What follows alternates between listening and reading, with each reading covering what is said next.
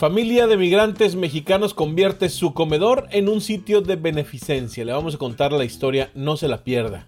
Una, este, ¿cómo te digo? Un privilegio de ser de los que ahora sí de los que damos y no de los que estamos ahí para recibir. La Secretaría del Trabajo y Previsión Social estima que en México 2.9 millones de trabajadores están contratados bajo un esquema de subcontratación ilegal el gobierno federal envió una iniciativa ya al Congreso para regular el llamado outsourcing. La propuesta de reforma que se está anunciando el día de hoy no contempla la posibilidad de eliminarlo, solo la de restringirlo un poco más, ponerle como candados. Todo apunta a que se desaparecerá el subsidio para fortalecer la seguridad de los municipios. Diputados federales ya lo aprobaron los ayuntamientos y estados deberán afrontar este boquete presupuestal. No hay de otra. O le inyectan recursos propios o no va a caminar el problema. Quédese con nosotros y obtenga toda la información que necesita el día de hoy en tan solo unos minutos. Yo soy Manuel Arjanz y esto es Puntual, un podcast de Proyecto Puente.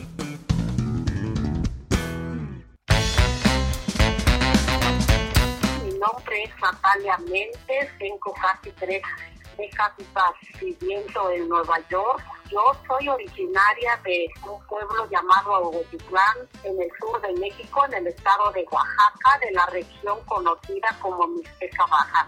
Hace 30 años, Natalia y su esposo Antonio Saavedra llegaron a vivir a Nueva York, buscando el tan anhelado sueño americano. Lo hicieron sin llevar nada consigo, ni siquiera el idioma español, que en aquel momento hubiera podido ayudarles un poco a integrarse a la vida del migrante en esta ciudad. Se trata de una pareja de indígenas cuya lengua materna es la mixteca. Pero eso nunca fue un impedimento para aspirar a mejores condiciones de vida, aun cuando fuera lejos de su tierra. Sin embargo, a pesar del tiempo, no han logrado hasta el día de hoy legalizar su estatus migratorio en los Estados Unidos. A si a aprendí a hablar en español. Cuando me vine de Baja, pues solo hablaba y pues era.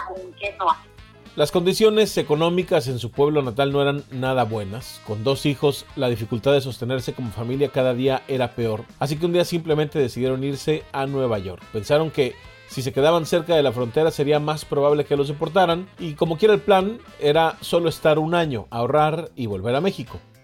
Simplemente vinimos y nos dejaron aquí en las calles de Nueva York.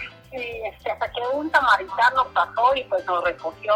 Para Natalia y su esposo, el no tener dónde vivir o qué comer o simplemente ropa para cambiarse no representaba el mayor problema, sino que tras ellos habían dejado a sus dos hijos pequeños de apenas dos y tres años era como dos agujas, como dos cuchillos atravesados en el alma. Así recuerda Natalia el dolor de haber dejado a sus pequeños, quienes un año más tarde se reencontraron en Nueva York con sus padres. Después de tantos años en Estados Unidos, la situación de la familia se estabilizó desde la perspectiva económica, pero no ha sido fácil tampoco, les ha costado esfuerzo conseguir lo que ahora tienen. Natalia incluso recuerda con tristeza cómo hace algunos años la estafaron en un fallido intento por legalizar papeles había oportunidades, pero algunas que quizás este, yo quise aprovechar, pues fui estafada, más de 15 mil dólares tratando de arreglar papeles. Pues aquí estamos sin documentos y sin miedo.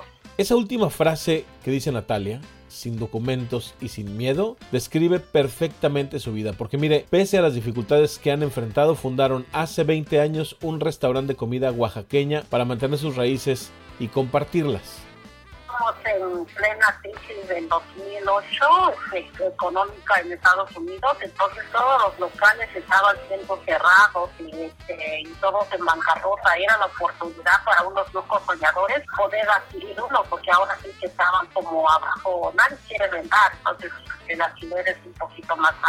Así es como la pareja fundó La Morada, un restaurante en el pleno corazón del Bronx que sirve antojitos mexicanos, un negocio familiar que desde hace dos décadas los ha sostenido. Cuando se vino la crisis por el coronavirus, que obligó a todos los comercios a cerrar, la economía de Natalia y su familia se vino abajo igual que la de cientos de familias migrantes que no tenían ni para comer. El día que el gobierno les permitió la apertura quisieron celebrarlo y se propusieron regalarle sopa a sus comensales una forma de decir este, que estamos aquí, vimos la gran necesidad en menos de una hora, que fueron como 200 platos, y al siguiente día pues había que hacer más, el doble, y así fuimos subiendo hasta llegar como más de 5 mil semanales. Fue así como este pequeño restaurante neoyorquino se convirtió de pronto en un comedor para personas desempleadas, discapacitadas o de la tercera edad. Al día de hoy, la morada sirve más de 600 comidas al día de manera gratuita. Natalia dice estar cansada de tanto trabajar, pero la anima ver la necesidad de la gente y la posibilidad de ayudarles. Además, cada día les ofrece un menú nuevo. Para ella, la satisfacción es muy grande y recuerda cómo hace 30 años justamente a ellos, a ella y su familia, también hubo quien los apoyó para salir adelante cuando batallaban para iniciar su vida en los Estados Unidos.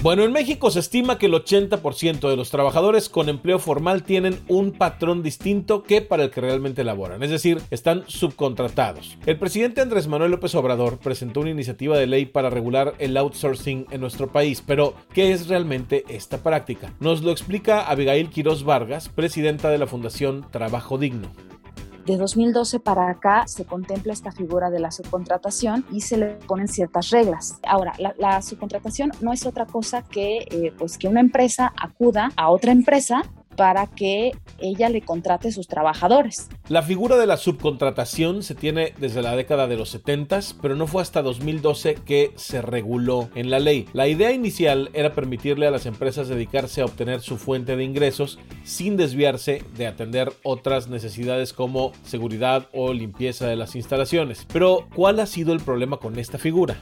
Que las empresas han llegado a abusar de este instrumento y eh, ha perdido la función original. Fue creado para permitir que las empresas se dedicaran como que al corazón de su negocio. La especialista laboral reconoce que actualmente muchas empresas tienen a la mayoría de sus empleados bajo este esquema, lo que impide que gocen de beneficios como utilidades o bien registrarlos con un salario inferior ante el IMSS, es decir, se presta para que las empresas evadan responsabilidades. Y ahora, ¿cuál es la propuesta que deberá analizada en la Cámara de Diputados y Senadores, escuchemos la explicación de la titular de la Secretaría del Trabajo, Luisa María Alcalde regular tres figuras. La primera es la subcontratación de personal. La segunda son los servicios especializados y obras especializadas. Y la tercera son las agencias de colocación. No puede haber empresas que simulen sus relaciones laborales. Se regula la prestación de servicios especializados que no formen parte del objeto social. Las agencias de colocación, estas podrán intervenir en el proceso de contratación, es decir, en lo que tiene que ver con el reclutamiento, pero en ningún caso el intermediario se considerará patrón. Habrá modificaciones a la ley del trabajo, la ley del IMSS, del Infonavit, la ley del IVA, el Código Fiscal y además las empresas que incumplan enfrentarán un proceso por el delito de defraudación fiscal. No se le permitirá la deducción de impuestos y se les impondrán multas. Quiroz Vargas afirma que hay outsourcing que respeta a los trabajadores pero la gran mayoría son empresas de papel y año con año cambian de razón social, lo que no permite a los empleados crear antigüedad, además de violar sus derechos. Bueno, ante este anuncio, Gustavo de Hoyos, el presidente de Coparmex, se manifestó completamente en contra. Aseguró que no se consultó a las organizaciones y que además esto representa una amenaza para la creación de empleos del país. Enoc Castellanos Férez, presidente de Canacintra, se manifestó también en el mismo sentido. Creo que sería un gravísimo error que le costaría mucho en, atracción de inversiones, en eh, productividad y competitividad al país, dado que la subcontratación es una figura que existe en la lista del trabajo desde 2012 y se usa en muchos países. Pero además dijo que la propuesta dinamizará aún más el empleo informal en México si ya de por sí tenemos el 56% de los trabajadores mexicanos sin prestaciones, pareciera que se quiere llegar a, que, a que sea el 70%.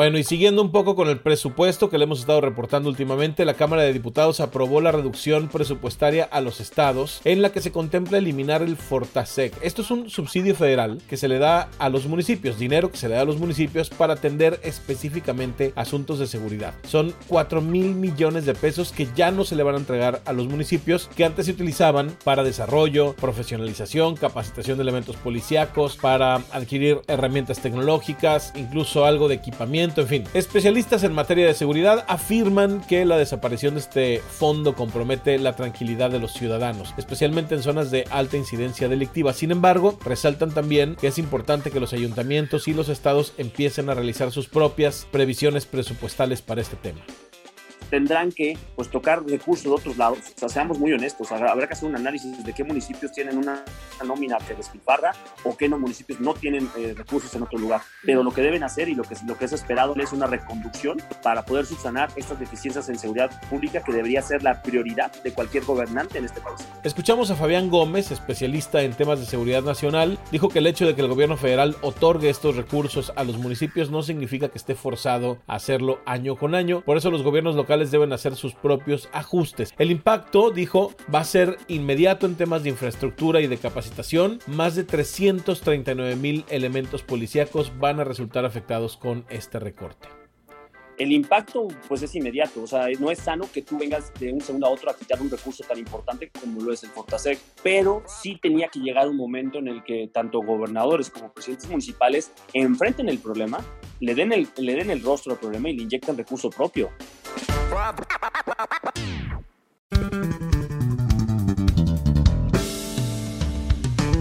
Bien, pues ya tiene usted la información que necesita para el día y para iniciar su fin de semana. Como siempre, le agradezco muchísimo que nos haya acompañado. Y como siempre también, si a usted le gusta el trabajo que hacemos en Puntual Podcast, por favor visítenos, suscríbase en Apple Podcast, déjenos una reseña, síganos en Spotify o en cualquier plataforma en la que usted consuma sus podcasts. Sus reseñas, sus calificaciones nos sirven para seguir creciendo. Yo le agradezco muchísimo a todo el equipo de Proyecto Puente y en especial a Natalia de la Rosa en la producción y a Anaís Dávila en la edición de este episodio. Como siempre, que tenga usted un excelente fin de semana. Yo soy Manuel Darjans. Hasta el lunes.